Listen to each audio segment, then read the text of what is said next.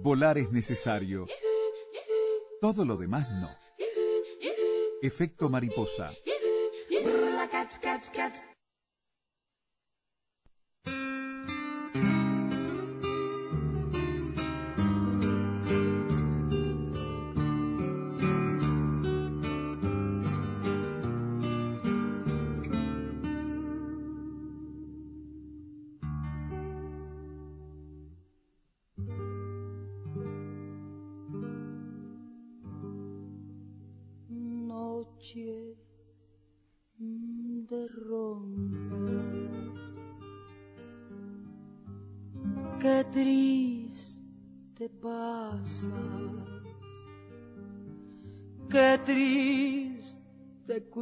slow.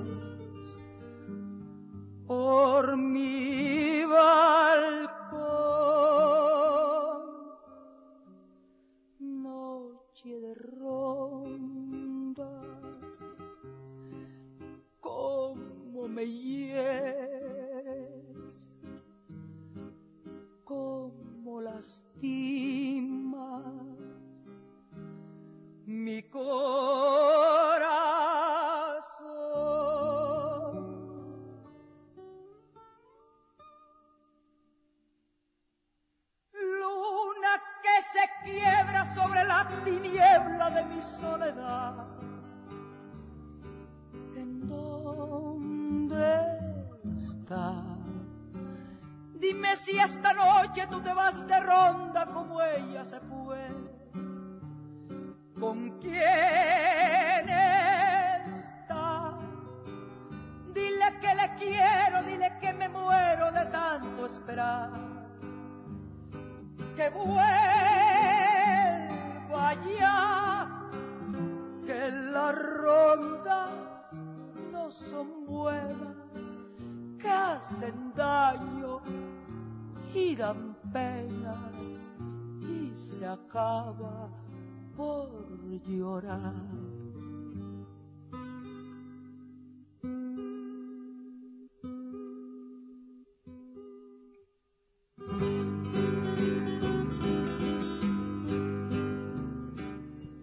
Dime si esta noche tú te vas de ronda como ella se fue, ¿con quién está? ¿No? ¿Dónde andará? ¿Con quién está? Decía Agustín Lara en esta canción. Y le decíamos que hay dos historias, y las dos tienen muchos detalles y parecen muy verosímiles las dos, sobre cómo compuso y a quién le dedicó en realidad esta canción, que la mayoría de la gente piensa, enseguida supone que es este a María Félix. Pero bueno, hay otras versiones. Pero está bueno antes conocer un poco el perfil de este personaje, ¿no? Carolina me recordaba que nosotros entrevistamos a, a Pavel Granados, el biógrafo de, de Agustín Lara, y, nos, y, eh, algunas de estas informaciones aparecen de la biografía que que él escribió. Este, y hay, bueno, artículos sobre el perfil de este hombre, este, que para conocer el personaje, Alberto tenía. ¿Qué quieres que hagamos primero, Alberto? La canción. Entonces, La Ah, historia de la canción. claro. perfecto. Nos decía Caro que es la que manda. Bueno, perfecto. La historia de la canción. En el año 1935, Agustín encontró su punto más alto como autor, dice este Pavel Granados. Fue el año en que más canciones dio a conocer, pero también año en que menos veces llegó a dormir a su casa. Es decir, su éxito profesional contrastó terriblemente con la situación que vivía Angelina, que era su mujer.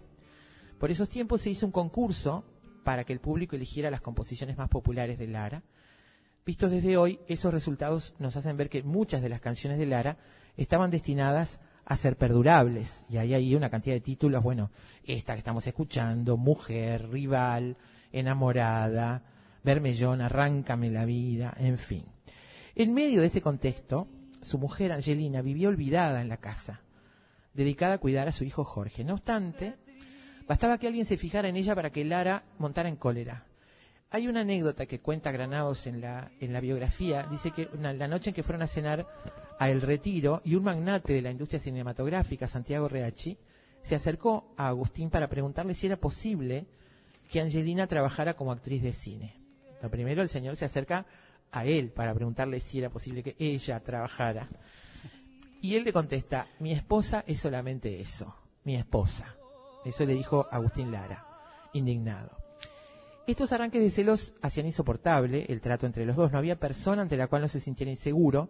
No quería que Angelina fuera a cenar con nadie. no quería que hablara con nadie, no quería que saliera sola, y si hubiera podido, se habría asegurado de que no estuviera nunca sin su hijo o sin la compañía de su madre, doña Sofía. Esto es, podría decir perfectamente mi mamá o mi abuela, porque cree el ladrón que todos son de su misma condición, en realidad.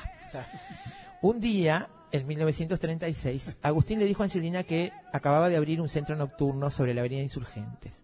Y la invitó, era una parte muy alejada de la ciudad, tal vez cercano a la colonia del Valle.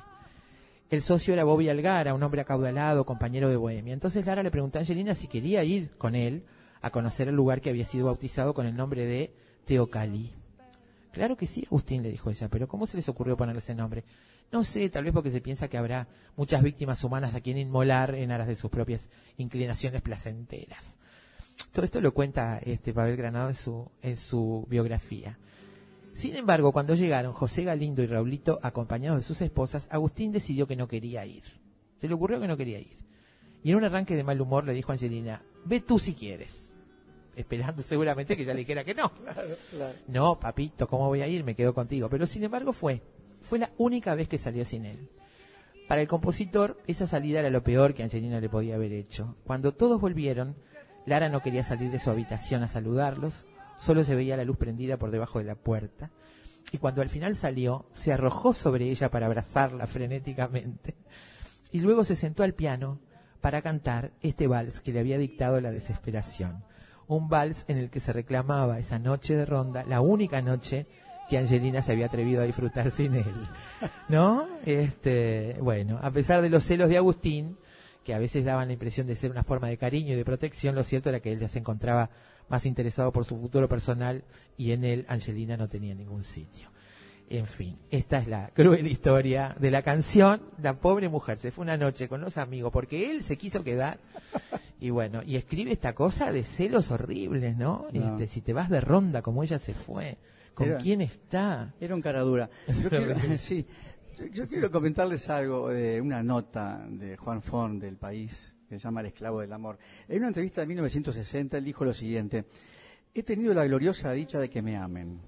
La esencia de mis manos se ha gastado en caricias. Las joyas que he regalado, puestas juntas en el cielo, opacarían a la osa mayor. Tres veces tuve fortuna y tres veces la perdí. Soy un ingrediente nacional como el epazote y el tequila. Soy más Werther que Dorian Gray. Quiero morir católico, pero lo más tarde posible pueden llamarme el esclavo del amor. El esclavo del amor se llama esta nota que escribe Juan Forn y dice, hay que empezar por la cicatriz al hablar de Agustín Lara. Él mismo, él mismo empezaba por ahí cuando cantaba el bolero de su vida, que es la mejor de sus canciones. La cicatriz era un tajo que le cruzaba la cara desde la comisura de la boca hasta el nacimiento de la oreja. La leyenda dice que se la hicieron en algún momento entre sus 13 y sus 20 años, en alguna de las casas de prostitutas donde tocaba el piano. No se sabe si fue navajazo de proxeneta airado o botellazo de dama desairada, si fue por algo que él había hecho o por algo que decía en alguna de sus canciones. Dice su primer biógrafo, no recuerdo que Agustín Lara haya dicho nunca una verdad y la cicatriz era su mentira más productiva. Eh, eh, este biógrafo escribió muchísimo sobre, sobre el área, aparte, bueno, lo conoció y escribió muchísimas cosas. Dice, él echaba la culpa a Dios, decía Agustín Lara, el Señor de los Señores me hizo tan feo que me dio también la gracia de la divina musicalidad. Quizá su don fuese de origen extraterreno, pero su fealdad no.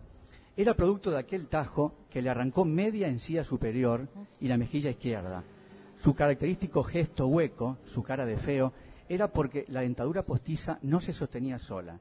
Las mujeres, sin embargo, se enamoraban de la cicatriz porque la cicatriz lo convertía en el protagonista de sus canciones, además del compositor e intérprete. Cada canción hablaba de una mujer distinta, pero de un mismo hombre, que era él mismo. Dice, eh, sigue siendo Fon, si creemos la leyenda, Agustín Lara participó en la Revolución Mexicana, Aprendió poesía en Durango de su gran amigo Renato Leduc mientras ambos trabajaban en el ferrocarril. Recibió dos heridas de bala que casi lo matan, lo mandan al otro mundo y hasta estuvo en la cárcel antes de ser, de ser descubierto en el Café Salambó y grabar su primer éxito, Imposible. Si seguimos creyendo la leyenda, dice, en 1928, aquejado de una pulmonía que él cree tuberculosis, Lara escribe mujer, en momentos en que, según su esposa de la época, dice, no teníamos ni papel para escribir, así que en la tapa de una caja de zapatos él empezó a escribir la letra con la mano derecha mientras con la mano izquierda hacía como que tocaba el piano y con los pies llevaba el ritmo. Dos años después de este momento difícil, tiene un programa propio en la radio, en horario central, que se llama La Hora de Agustín Lara, donde casi cada noche estrena una canción. Qué producción. Casi cada noche estrena una canción Imagínate nueva. Increíble. A cambio de esto, él exige un estudio exclusivo para él, un piano de cola que nadie más puede tocar, un florero con 24 rosas frescas, una botella de coñac Napoleón y un cheque nuevo cada noche en el atril. Seguro. No, no, es cuestión de regalar las canciones así nomás. Cuando Imagínate. conquista a María Félix, la mujer más hermosa y más famosa de México, le regala precisamente un piano de cola blanco con la inscripción, una inscripción que dice esto: En este instrumento solo tocaré las melodías que componga para la mujer más espléndida del mundo. En ese piano compuso para ella María Bonita, Humo en tus ojos y justamente Noche de Ronda. Bueno, viste, esa es la otra historia, la que compuso Noche de Ronda en ese piano, En ese piano. de María Félix, que dice que un día iba en su decapotable rumbo al teatro donde actuaba la Félix y en el asiento del acompañante llevaba un tapado de bisón para regalarle a la Félix y planeaba sorprenderla con esto. En un semáforo en rojo se le acercó una mariposilla muerta de frío, dijo él, que se me ofreció a cambio de un cigarro. Y entonces él, en cambio, le dio el tapado de bisón a la mariposilla muerta de frío. Entonces, le, eh, eh, le da el tapado, llega al camarín con las manos vacías y le cuenta a María Félix, mira, te traía un tapado de bisón, pero vino una mariposilla medio muerta de frío y se lo di. Y entonces ella este, dice, bueno, le cuenta lo ocurrido, la emociona, por supuesto, ella lo abraza, desecha en lágrimas y le susurra que ahora tiene que ir a comprarle otro tapado más caro. No puedo, dice, no puedo, mi bien. También le di todo el dinero que llevaba. Eh, y bueno, parece que este, aquí están las, las dos historias sobre María, sobre Noche de Ronda. Esta canción que, bueno, han cantado tanta gente, ¿no? Mira esto, cuando algunas de sus doce viudas fueron a reclamar la herencia después de su muerte, leo de nuevo, Sí. cuando algunas de sus doce viudas fueron a reclamar la herencia después de su muerte en el año 1970, descubrieron que sus matrimonios eran falsos. Él había contratado actores para que hicieran de sacerdote y de juez de paz en todas las ocasiones. Por favor. Hay que separar a las personas de las obras. Por favor, por favor. Bueno, las historias de, de Agustín Lara y estamos escuchando a la maravillosa Chabela Vargas que hace de esta noche de ronda una canción desgarradora, como hacen todos esos mexicanos que las canciones vienen con un puñal para que uno se clave así. Noche de ronda, cómo me hieres, cómo lastima mi corazón.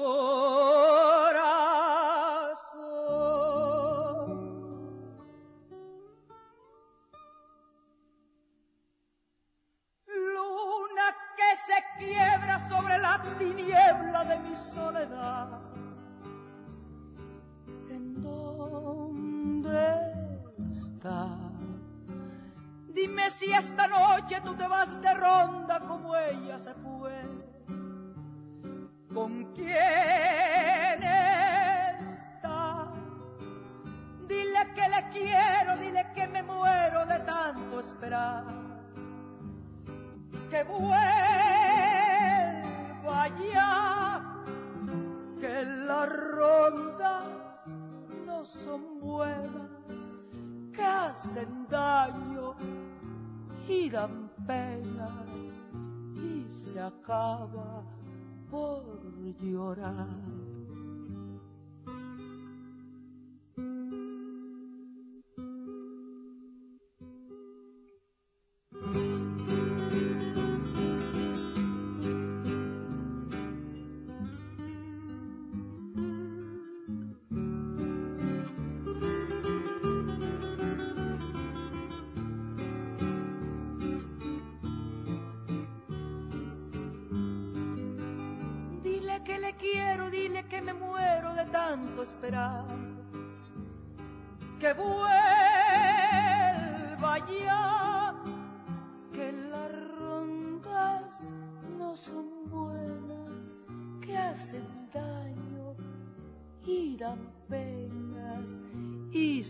Acaba por llorar.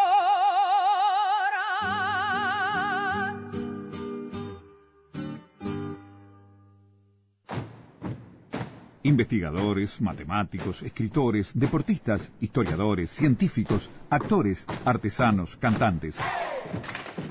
Todos ellos, desde cualquier parte del mundo, se encuentran todas las tardes en Efecto Mariposa.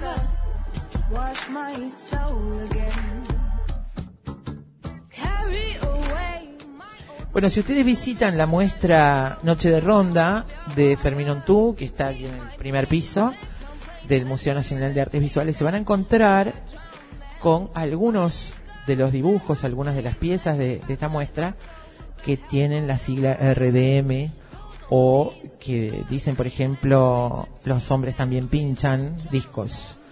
Este que es un, un título de, una, de un trabajo, de una muestra especial de Ronda de Mujeres. Yo tengo acá, eh, bueno, tenemos sobre la mesa de trabajo las mujeres DJ en la música uruguaya, impacto de 15 años de Ronda de Mujeres, y dice en una parte, el presente trabajo es producto de una investigación cualitativa que buscó conocer los significados atribuidos por las participantes de Ronda de Mujeres a la organización, así como indagar sobre los impactos que la misma tuvo en sus vidas individual y socialmente. Ese es el trabajo que hemos este, eh, compartido y que hemos estudiado para conversar esta tarde con las responsables, con Beatriz Ulié, creadora y directora de Ronda de Mujeres, y con Solés Cabino, magíster en sociología y autora de esta investigación. Bienvenidas las dos, muchas gracias por llegar hasta acá. Estaban descubriendo los dibujos que había colgado en Bu, este, que aluden a Ronda de Mujeres.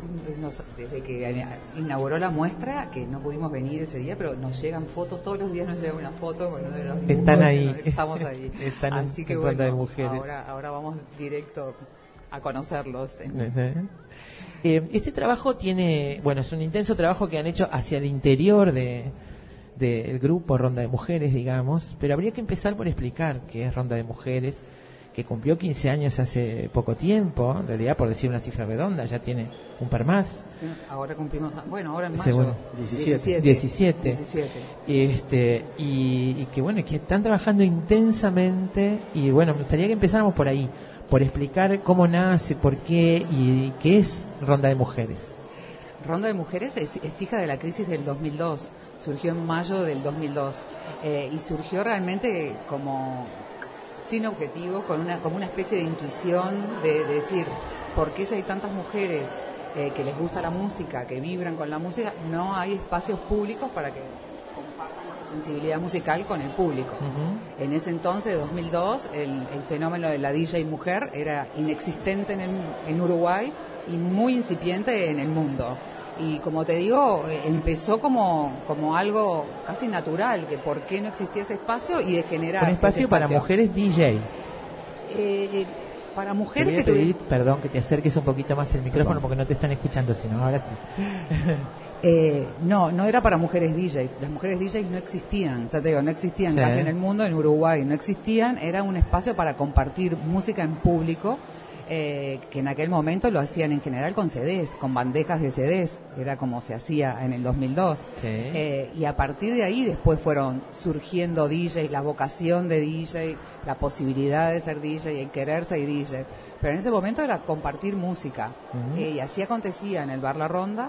Y después, ya te digo, 17 años han pasado y ha tomado diferentes formas Ronda de Mujeres. Pero básicamente la música y la sensibilidad femenina son el corazón de Ronda de Mujeres y lo que se trata es de generar espa- espacios no existentes para que las mujeres tengan la posibilidad de compartir su sensibilidad musical en público. Ya desde el comienzo, ese es el concepto y esa es la el- idea. Ese es el comien del comienzo y la, la- y la idea, exactamente.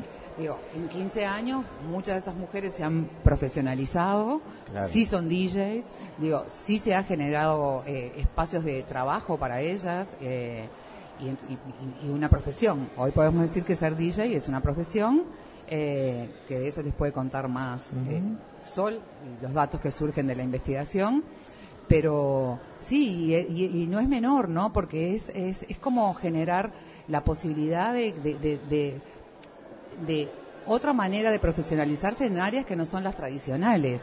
Sí. Eh, y, y eso genera Sí. Cosas di- diversas, diferentes, ¿no? Entonces, bueno, eh, muy contentas estamos con la trayectoria de este proyecto y, y, y a los lugares que, que, ha, que ha permitido llegar la, la, la vocación de algunas mujeres hacia la música, ¿no? De hecho- en lo local y en el exterior también, ¿no? Sí, acaban Bueno. de acceder a un fondo muy importante. Cuéntenos Sí. eso. Bueno, la vocación de salir al exterior empezó en el 2014, que nos fuimos a Nueva York. Eh, nos ayudó mucho, eh, eh, bueno, eh, eh, el Estado, nos declararon marca de interés, nos apoyaron desde diferentes ministerios, desde diferentes organizaciones, y lo hicimos en el 2014. Eh, este, y después siempre continuó esa vocación, pero bueno, siempre como siempre es difícil encontrar los recursos y las maneras para hacerlo. Berlín es una ciudad que siempre la tuvimos en la mira porque, bueno, nos pareció interesante a nivel musical todo lo más fresco está aconteciendo ahí, toda voluntad juvenil de hacer algo en el campo de lo multimedia o la música pasa por Berlín seguro. Y hace dos o tres años que eh, a partir de unos con, Martín Krasiun, un artista importante acá, nos, nos, Sí. nos puso en contacto con una organización, Female Pressure, es una organización que se dedica a estudiar la participación de las mujeres en el mundo de los festivales de música europeos, básicamente. ¿no? Eh, hace dos años que empezamos a ir a, a- a conversar con ellas, nos presentaron a la directora de un festival muy relevante que hay en Berlín que se llama Heroines of Sound. Y bueno, y el año pasado, en agosto, fuimos y decidimos en conjunto con esas dos organizaciones presentarnos a los fondos internacionales del GET, que tienen un llamado anual. Eh, el- Uruguay se había presentado en varias ocasiones con proyectos de artes escénicas, básicamente, distintos, y nunca habían- habíamos podido acceder. Y nosotros nos presentamos este año en octubre muy desesperanzadas, ¿eh? la verdad es como más como un ejercicio de decir, bueno, vamos a presentarnos estos fondos que nos van a enseñar cómo se presentan los fondos, pero con poca expectativa. Se presentaron 120 países, más de 500 proyectos de todas partes del mundo y bueno, y fuimos seleccionadas entre los 10 proyectos ganadores. En general, los proyectos que ganaron este año tienen que ver con eh, el género o migración. ¿Y qué implica acceder a estos fondos y, Eh, y ganar? Bueno, Este, eh, eh, eh, implica una contribución económica que ayuda a, impul- a impulsar el proyecto, no lo cubre totalmente, y un intercambio. Nosotras nos vamos a Berlín eh, ahora en julio, 12, 13 y 14 de julio, a presentar, eh, a presentarnos en este festival Heroine of Sound, que es un festival que recorre que recoge trayectorias de, de mujeres muy importantes en el mundo de la música electrónica y la junta con emergentes con potencialidad. Bien. ¿Y quiénes van por ronda de mujeres? Por, Por Uruguay, ronda- ¿quiénes participan? Bueno, hicimos una selección de, de- de- de di- de distintos tipos de sensibilidades. Va a ir Luisa Pereira, eh, que está actualmente radicada en Nueva York, que es una música que eh, es, es música de sentimiento, pero además ha trabajado, es, es ingeniera en computación y trabaja en el desarrollo de música a través de inteligencia artificial. Acaba de desarrollarle el software a una artista muy reconocida que, que, que la música se crea a través del movimiento de los pájaros, las nubes, y etcétera. digo. Es un Tomen nota, tomen nota. notas muy interesantes, nota. sigan su trabajo. Tomemos Pere- nota. Luisa Pereira se llama. Eh, después va a ir Adriana Navarro, que es una uruguaya que trabaja básicamente, es la reina del underground, le digo yo. Ella trabaja con performance y hace su propia música. eh, y bueno, es una performance lo que va a hacer allá con su propia música. Y después seleccionamos a otras dos artistas con una sensibilidad muy hacia lo visual, porque es un festival de música y arte multimedia, que son Carolina Mandía y Manuelí Vilanova. Eh, Manuelí va a hacer una performance instalativa. Es un- una nueva palabra, creo yo, dentro del Sí, mundo bueno. del arte, uno siempre aprende. Eh, y Carolina Mandía, que trabaja con, con, con películas experimentales en 16 milímetros.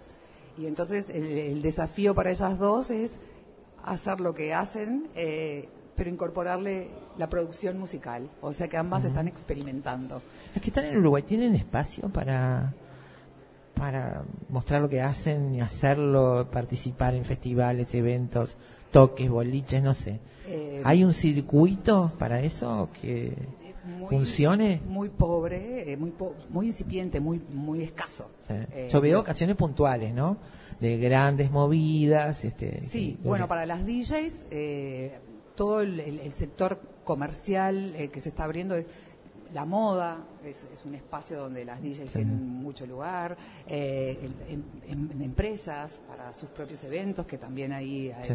digo, en general los grandes festivales, no hay muchos grandes festivales, pero las fiestas electrónicas importantes, los line-ups son masculinos, Sí. hemos ido a hablar con todos y les hemos dicho, dennos un espacio, eh, pero en general esos festivales bajan los line-ups de, de fiestas internacionales y ya vienen armados y hay muy pocas mujeres. Hoy hay una, por ejemplo, se llama Cocoon la fiesta, que en el line-up hay una chica, una mujer, no la conozco, pero muy poco. Sí. digo. Dentro de- del mundo de los festivales no hay espacio para las DJs mujeres uruguayas y productoras musicales uruguayas hay muy pocas por ahora. Eh, que es el, el paso siguiente, digamos. Sí. Primero sos DJ, mezclas música preexistente y después la idea es que te hagas productora musical, que empieces a generar tus propios sonidos, a, a- a- a crear música con, Claro, con esas herramientas. con esas herramientas. Vamos a, a, eh, incorporar a Sol eh, Cabino, porque que- quería, quería preguntarle un poco, tú hablabas recién de los espacios y lo, lo que pasa y, y la necesidad de espacio para las mujeres en este ámbito.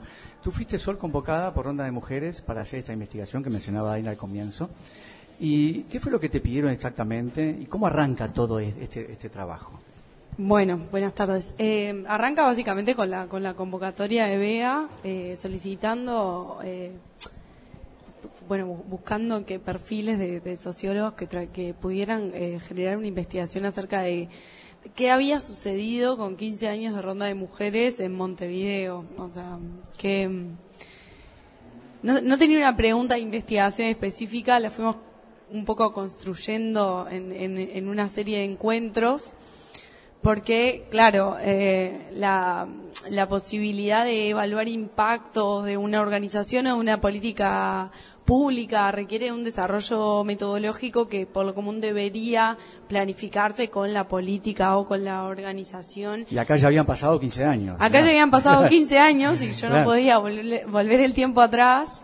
Eh, entonces le, propuse desde este punto, digamos, desde esta temporalidad, tratar de, indagar un poco en las motivaciones de las personas que participaron de Ronda de Mujeres en participar de la organización y de los significados que las mismas, eh, digamos, atribuyen a eh, lo que es y lo que ha hecho esa organización en sus vidas. Entonces, ¿qué pasa? Ahí lo que se nos se nos puede generar es una suerte de, de sesgo en la preferencia o por, por, la, por la afinidad o lo que sea. Entonces armamos una muestra cualitativa en donde integramos mujeres DJ que pasan música en ronda de mujeres actualmente y mujeres que no, que pasaron en algún momento y dejaron de pasar para poder tener una visión objetiva o tratar de buscar la objetividad dentro de los estudios cualitativos que justamente lo que lo que permiten es comprender cómo las subjetividades habitan eh, las Claro. experiencias. Ahora, para eso hiciste muchas entrevistas. Hicimos 26 entrevistas en profundidad. Sí, entonces lo que hicimos fue como una muestra por etapas. Eh, la primera etapa que se definió en 2002, 2003 de Ronda de Mujeres. Y luego una segunda etapa que es un poco más, eh, eh, digamos, como de búsqueda de la organización hacia la profesionalización, que sería la tercera etapa, que es la más reciente, en donde desde un momento más como íntimo, más amateur de ese café, la ronda donde amigas melómanas se juntaban a intercambiar gustos musicales, a poder tener la oportunidad de pasarse las listas y, y, y- y las recomendaciones técnicas entre ellas, de yo hago esto conseguí tal, a una cosa, a una organización con un formato, este, sí, con una parte más comercial, con una parte eh, de planificación a largo plazo, con fondos internacionales, con apoyo del gobierno como ma- una ¿Y qué surge de ahí? ¿Qué patrones empezaste a ver, por ejemplo? ¿Patrones en Sí, qué no sé, ¿qué, qué es lo que viste que, que había ocurrido en esos cinco años, en estas, en estas charlas que tuviste con ellas? Porque aparte fueron entrevistas muy profundas. Sí. ¿Qué, qué empezó a aparecer ahí? Bueno, lo que, lo que empezó a aparecer primero, así como que estallaba los ojos y que no había ningún tipo de contradicción en los discursos, ni por generación, porque imagínense que las que, las que participaban en 2002 eh, tienen edades distintas a las que participan Claro. ahora y convergen y tal. Ni, ni por generación, ni por si actualmente pasa música o no. No, no hay dudas eh, de, de- de que lo, de, lo- de que existe una va- valoración muy importante en relación al espacio como un espacio para experimentar libremente y que el llamado específico, digamos, sea a que las mujeres sean las que pasan música. En un contexto en donde no hay una guetización, es decir, no es una- un ambiente eh, donde haya solo mujeres, sino que es un ambiente donde conviven varones, mujeres, otras identidades de, de- de género, digamos. Pero eh, sí es como muy importante eh, y aparece en todos los discursos que el, que el espacio exista y que el llamado sea directamente dirigido principalmente hacia mujeres y que brinde sobre todo la, la oportunidad de experimentar. O sea, si fuese un espacio técnico para ir ya como DJ, nunca se hubiese podido desarrollar la profesión.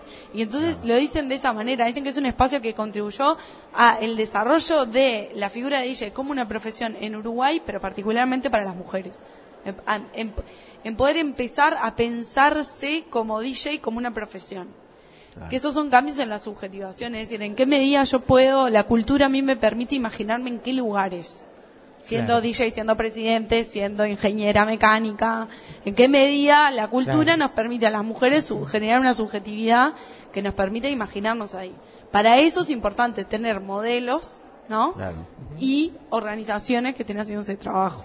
Claro, que generen como una incubación de eso. este, Exacto. Que las mujeres ven, aparentemente por lo que dice el estudio, lo ven como fundamental Lo ven fundamental. para, su, como, además como una plataforma de generar su capital social y su capital de trabajo, digamos. ¿no? Exacto, porque actúa como a nivel de subjetivación, o sea, a nivel simbólico, de ve- me encuentro con otras mujeres, veo otras mujeres, tengo este espacio, pero además actúa como en términos materiales. Hay, eh, si bien Ronda de Mujeres no es una actividad, no es un trabajo, no es una actividad remunerada, no es que las, las DJs eh, son remuneradas por su tarea, sino que el espacio espacio es un encuentro para formarse, se ofrece capacitaciones, existe el Soundcheck, que es un, evento particular, que es para, para, para mujeres amateur que quieren pasar por primera vez música, pero en ese intercambio de conocimiento, de redes y de saberes que circulan, también lo que sucede es que se activa una red de capital social que les permite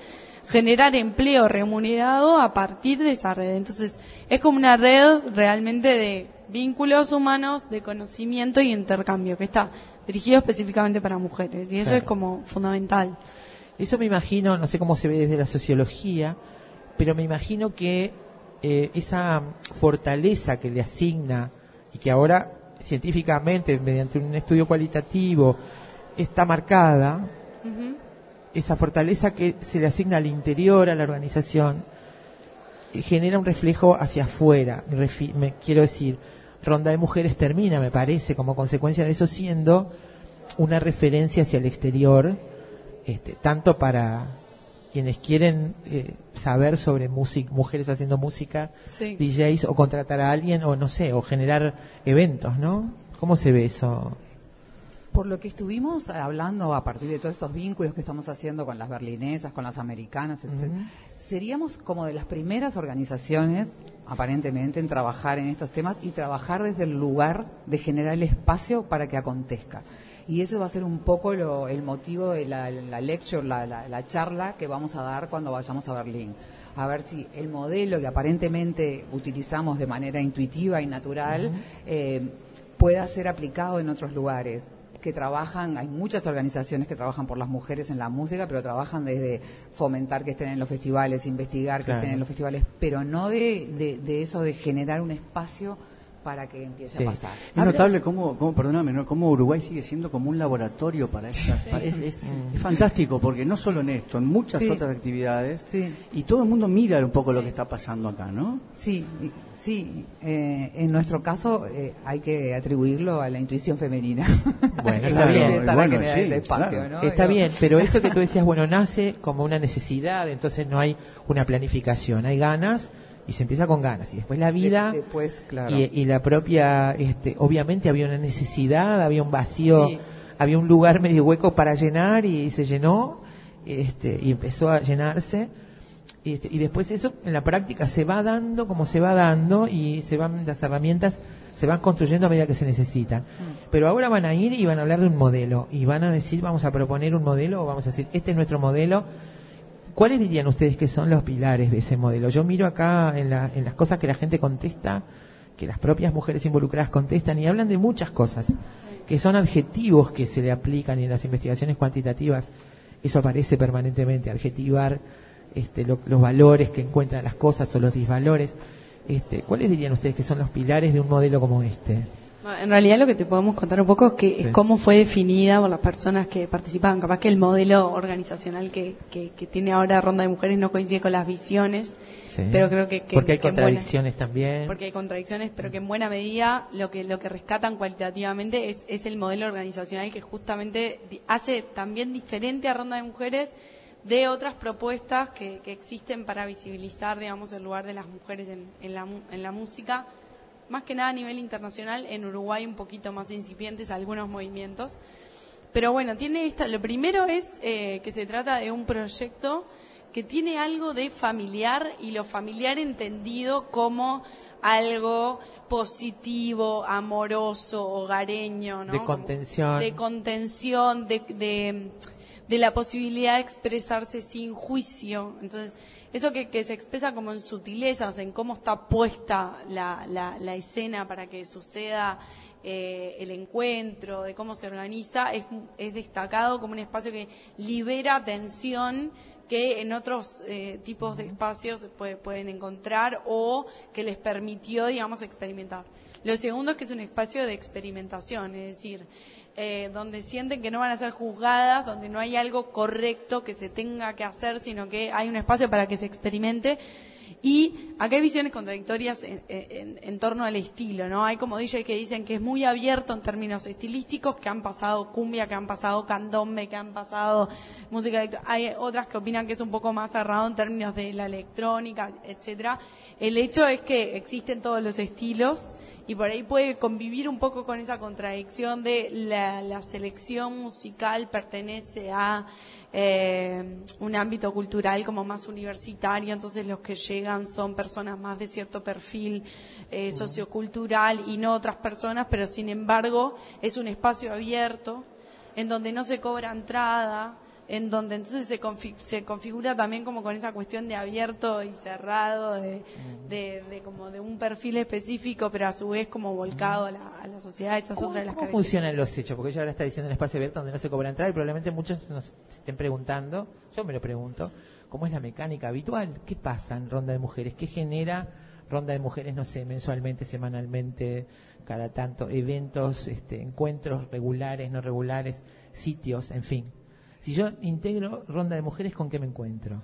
Eh, eh, es, es muy, es muy voluble, Ronda de Mujeres, Sí. y adquiere formatos distintos Sí. de acuerdo a los años. Este año, por ejemplo, estamos 100% abocadas al proyecto este de los fondos del Goethe, que el proyecto se llama Pulling Forces of Women in Electronic Music. Entonces, estamos abocadas a ir para allá y a que en noviembre van a venir las berlinesas. O sea que Bien. este año no va a haber actividades. Bien. Eh, una forma, eh, hay diversos tipos de encuentros. Yo la palabra evento intento evitarla, Eh, pero en general siempre es un lugar eh, determinado, la ronda en muchos casos, o los primeros años Sí. fue ahí, pero después hemos estado desde el Jockey Club, el Sofitel, eh, el Palacio Sudamérica, la calle, eh, hemos hecho actividades diurnas en el Bajo de la Ciudad Vieja, en la Plaza Zavala, por eso digo, es- pero siempre la centralidad está en la mujer pasando música y en la sensibilidad femenina que se despliega en torno a ese hecho, a través de múltiples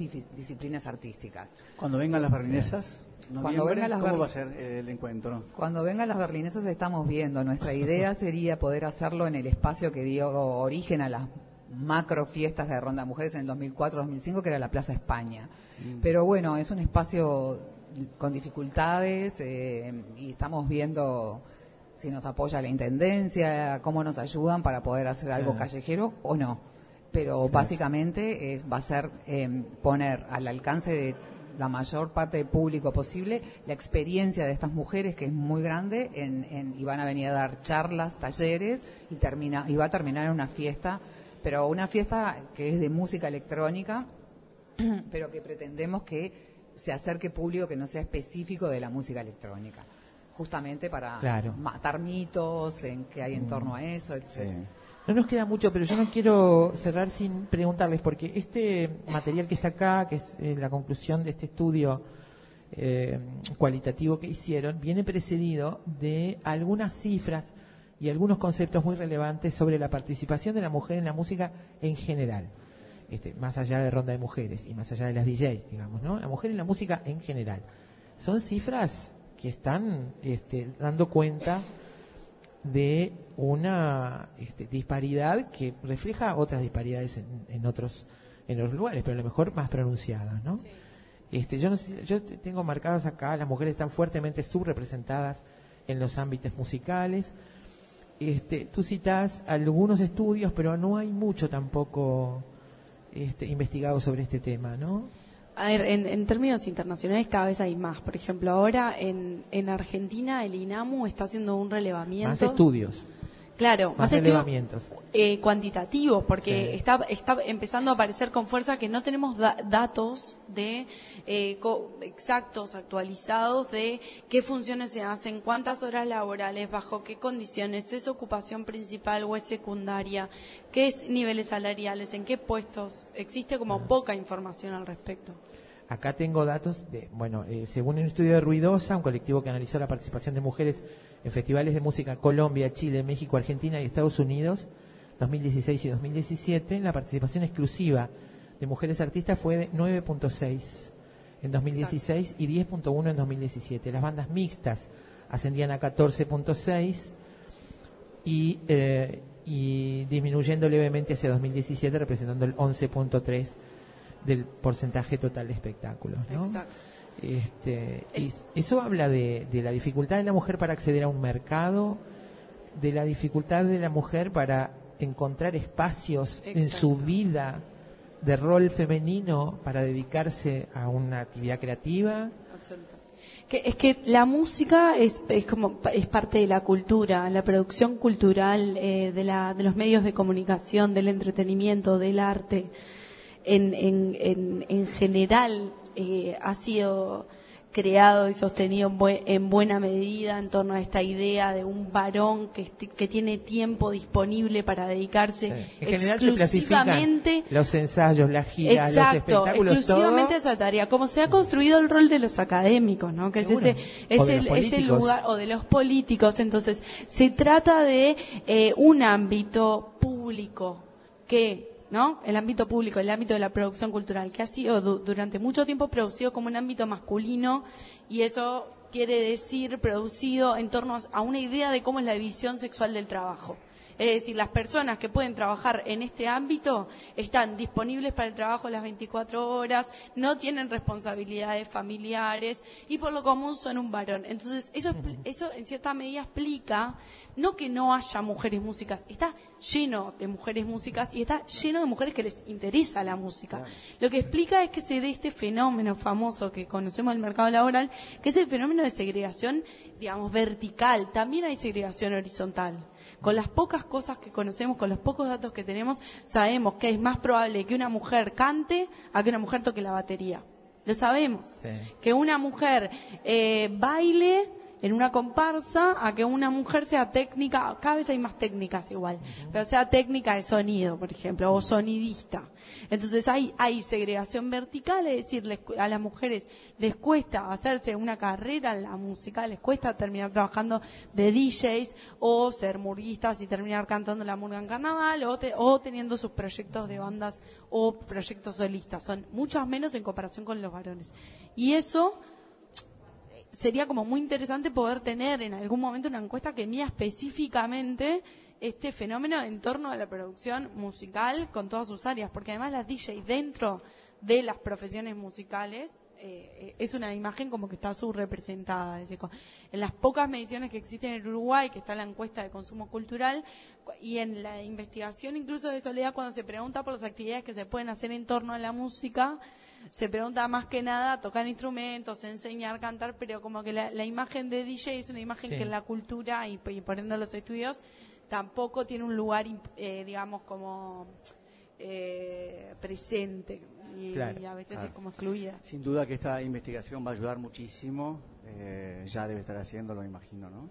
Este, Sí, y, le- y les agradecemos mucho este espacio y ayudarnos contrario. a, a- a difundirla porque porque sí, porque el trabajo que hizo Sol, más allá de que se enfoca en las mujeres DJs y en los impactos de 15 años de ronda de mujeres, ella supo recoger todo el material existente y disperso que hay en la vuelta para dar un panorama general Claro, de lo que es la situación de las mujeres en el mundo de la música que como en tantos otros ámbitos hay que trabajar y claro, mucho. claro. Y entonces hay que hacerla sonar. La imprimimos, después subimos una foto en fosforescente señor. para, para que Para la que gente vea, la viera y vea. bueno, y la, pre- y la prensa uruguaya nos ha acompañado mucho y con, con, con- con alegría y otras publicaciones de mujeres que no han ni, ni se han enterado, ¿no? Entonces yo Ah. digo, es momento de realmente, eh, eh, si somos pocas y, y queremos, ¿no? Bueno, aprovechen esta publicación Claro. y que sea como el puntapié lo que dice Sol, ¿no? Poder seguir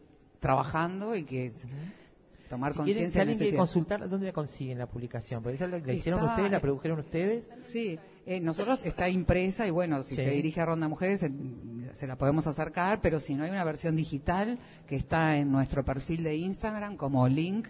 En el, en el- se ve en formato librito, pueden pasar las páginas, está clarísima. Perfecto. O sea que todo el mundo puede acceder a esta información. Muy bien. Beatriz Urié, Sol Cabino, muchas gracias por estar en. Efecto Mariposa, muchas por venir acá. Gracias por el trabajo, además, que están haciendo, que me parece imprescindible a esta altura de las cosas, ¿no?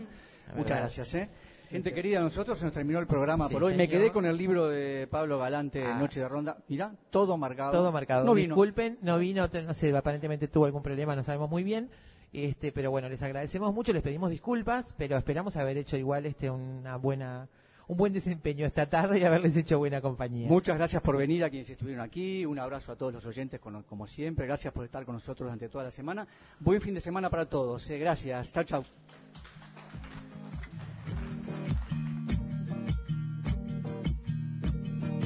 Sigo cruzando ríos, andando selvas, amando el sol. Cada día sigo sacando espinas de lo profundo del corazón. En la noche sigo encendiendo sueños para limpiar con el humo sagrado cada recuerdo.